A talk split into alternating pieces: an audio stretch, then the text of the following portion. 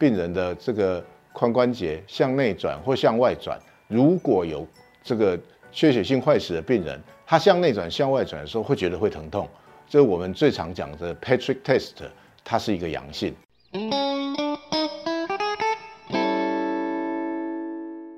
三分钟医学堂，让你更健康。我是骨科陈志辉医师，今天要跟大家谈的是股骨头缺血性坏死。很多病人都会问，什么是股骨头缺血性坏死？其实这个股骨头缺血性坏死，它代表的是说，股骨头里面的细胞因为没有养分，渐渐的坏死，最后软化塌陷，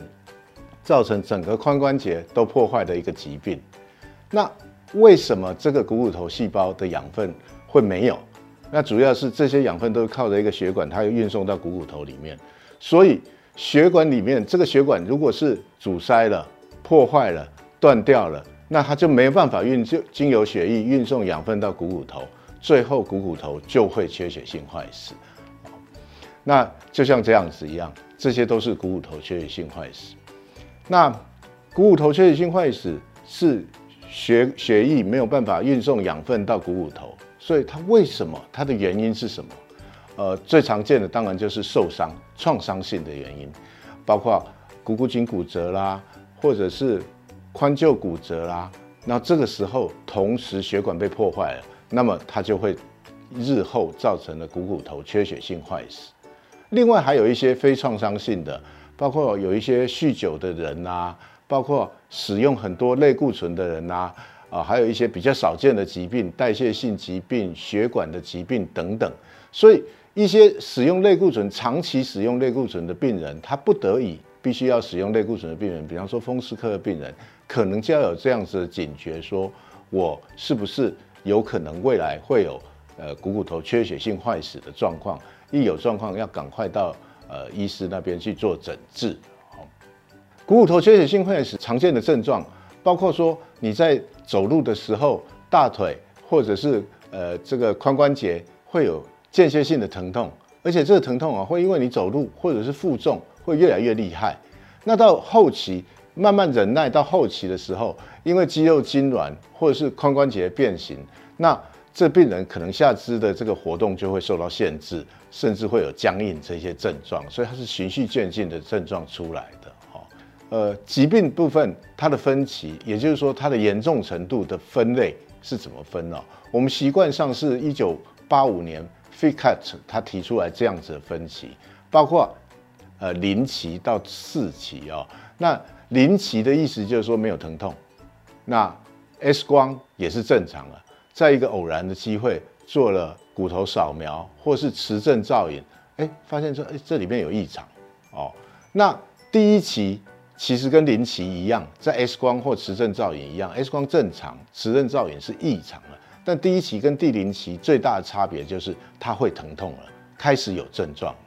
啊，渐渐渐渐的再继续走下去，就变第二期。第二期就是说我疼痛了，而且去照 X 光已经不是正常了，X 光已经可以看到说，哎，这个股骨头里面有一个囊性的变化，或者是底下有一个硬化，那。当然，X 光已经不正常了。那你去做骨头扫描或磁振造影，也发现，哎，对，它里面有异常哦。但这时候的股骨头，整颗股骨头还是圆的，还没有骨折、骨软骨下骨折的现象，也就是说，它没有塌陷下来。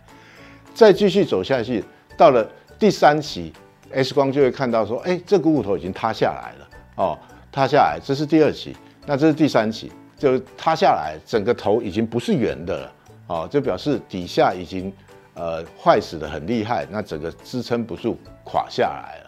到第四期，不只是垮下来，而且整个髋关节已经是有这个关节腔狭窄或关节炎的现象啊，就是我们说它是一个呃股骨头缺血性坏死合并这个退化性关节炎的状况。所以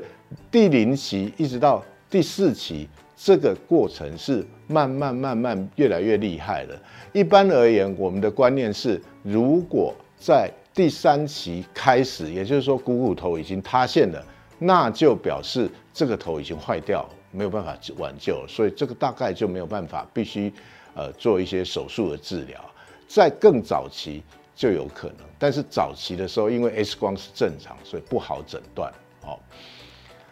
那检查部分刚才提到了哈，我们呃会有一些理学检查，包括说把这个病人的这个髋关节向内转或向外转，如果有这个缺血性坏死的病人，他向内转、向外转的时候会觉得会疼痛，这是我们最常讲的 Patrick Test，